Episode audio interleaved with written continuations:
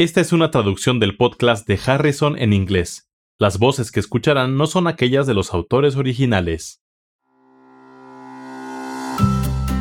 Hola, bienvenidos al podcast de Harrison, donde se revisen conceptos importantes en medicina interna. Soy Kathy Handy. Y yo soy Charlie Wiener. Venimos de la Johns Hopkins School of Medicine. Bienvenidos al episodio 72. Varón de 45 años con soplo cardíaco asintomático. Se trata de un varón de 45 años, previamente sano, que acudió para una revisión. Es la primera vez que acude con el médico en los últimos 20 años.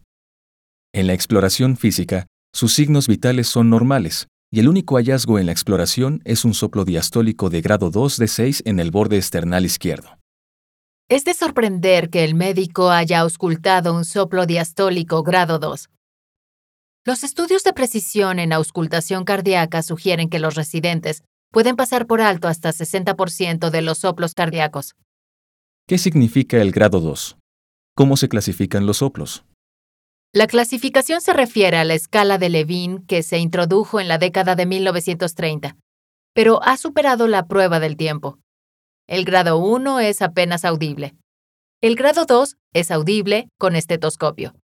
El grado 3 es más intenso que el grado 2 o audible con facilidad, pero no se acompaña de frémito palpable y los grados 5 y 6 son tan intensos al punto que pueden percibirse con el estetoscopio separado del tórax. Pero los soplos diastólicos solo se clasifican hasta el grado 4. Hay cierta subjetividad. En este caso, al ser un soplo de grado 2, es un soplo débil, por lo que representa un buen trabajo del médico que realizó la exploración. Solo se hace el diagnóstico correcto en 25% de las ocasiones en pacientes con un soplo. Hay varios estudios sobre el tema y todos sugieren que se puede tener un mejor desempeño. El paciente se encuentra asintomático. Niega dolor torácico, disnea, edema o episodios de síncope o presíncope. Ha estado bien los últimos 20 años. La exploración física no revela otras anomalías, pero en específico su pulso carotídeo es normal. El choque de punta a la palpación cardíaca se encuentra en el sitio normal al nivel del pezón. Los campos pulmonares son claros y en las extremidades no hay edema. La radiografía de tórax y el electrocardiograma fueron normales. ¿Cuál es el mejor paso a continuación para la valoración de este soplo? A. Tomografía computarizada cardíaca. B. Resonancia magnética cardíaca. C. Ecografía carotidia. D. Ecocardiograma. E. No se requiere estudio diagnóstico adicional. Hay tres aspectos por considerar y que son componentes clave para decidir si es necesaria o no la valoración adicional cuando se ausculta un soplo cardíaco. El primero es el tipo de soplo. El segundo es la edad del paciente. Y el tercero, tomar en consideración los antecedentes del paciente. La mayoría de los soplos cardíacos son mesosistólicos. Son suaves, 1 o 2 de 6, y cuando ocurren tales soplos en niños o adultos jóvenes asintomáticos, sin otros datos en la exploración cardíaca, con electrocardiograma normal, suelen ser benignos y no se requiere valoración adicional. Cuando se requiere valoración adicional, el siguiente paso suele ser un ecocardiograma con estudio Doppler, el cual está indicado si el paciente tiene soplo sistólico de grado 3 o mayor. De hecho, está indicado realizar ecocardiograma para todos los soplos diastólicos continuos auscultados. Así que la respuesta es en este caso de ecocardiograma. Es correcto y los otros estudios no serían necesarios porque se trata de un soplo diastólico.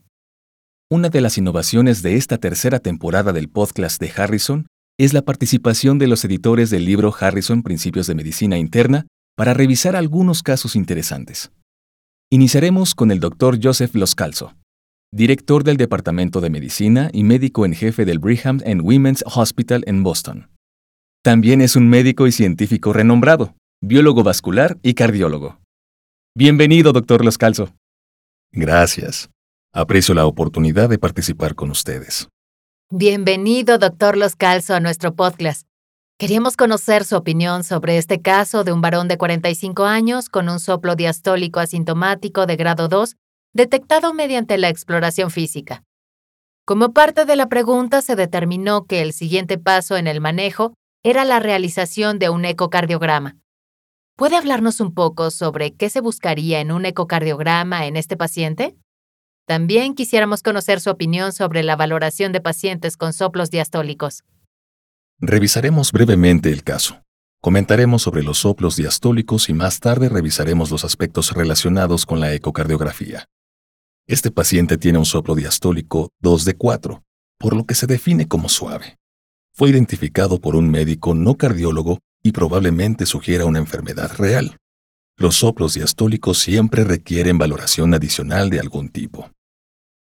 La exploración física se iniciaría buscando si hay o no ensanchamiento de la presión del pulso, signos de insuficiencia cardíaca, lo que incluye la presencia de un ruido S3 y determinar el momento y características del soplo.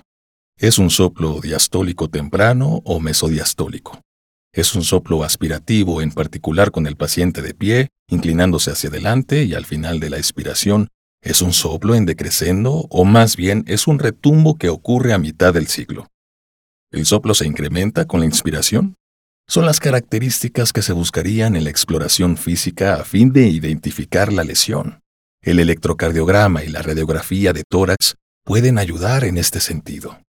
En este caso, el paciente fue enviado a un ecocardiograma transtorácico y es posible que éste tenga una lesión aórtica, ya que se encuentra en la edad madura, aunque se necesitaría tener información sobre estas características de la exploración física.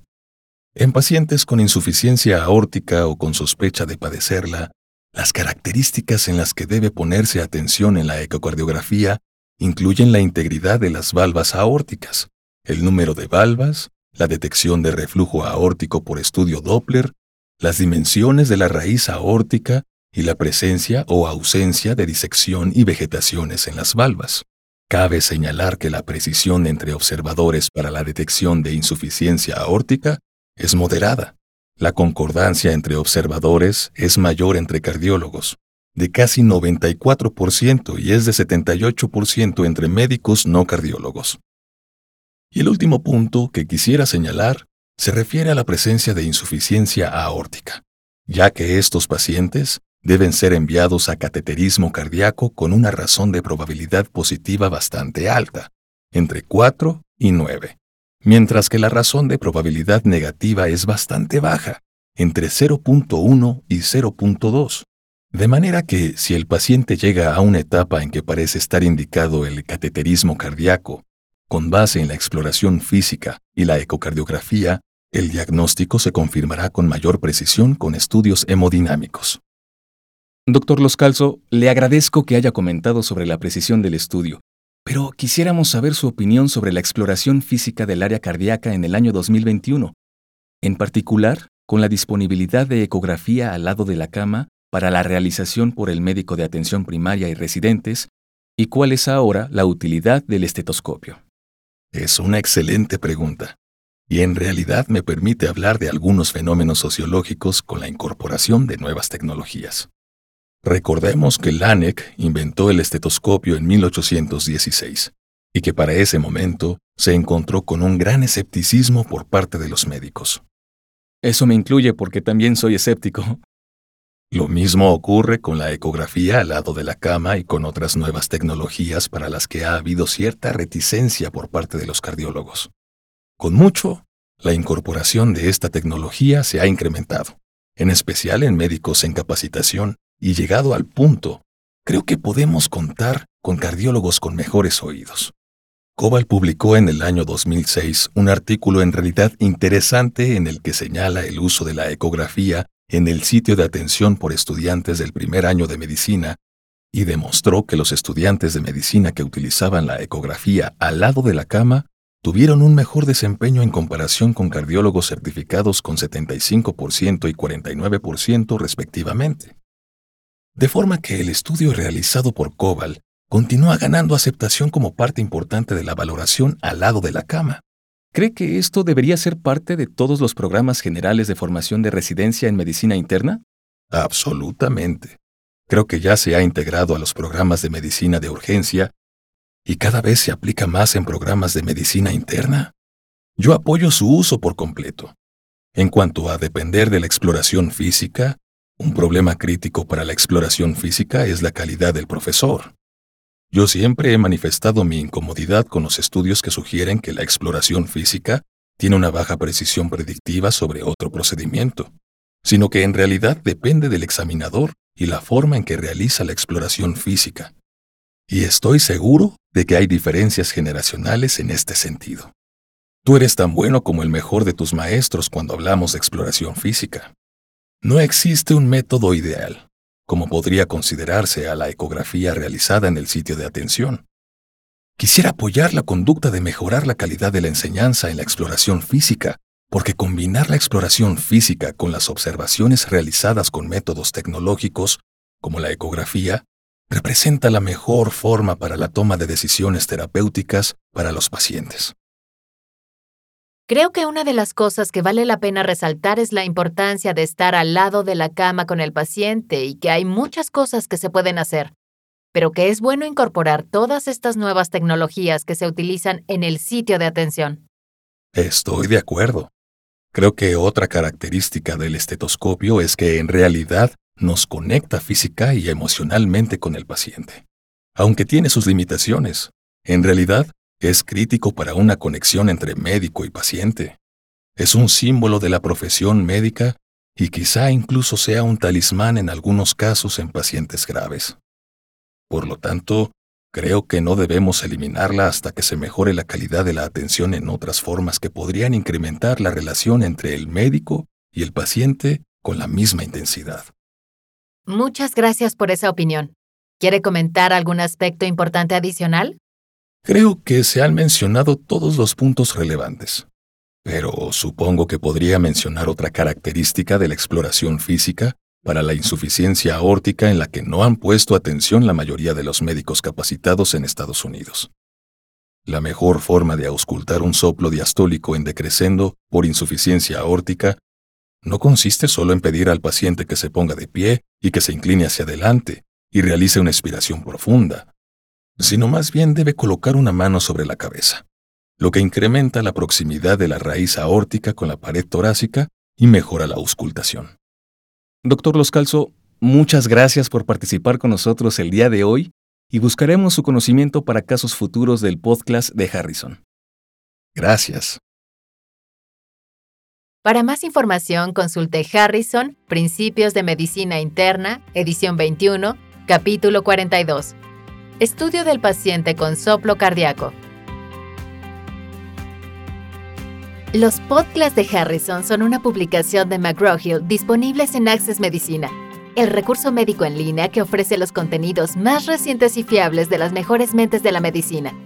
Para obtener más información visite accessmedicina.com.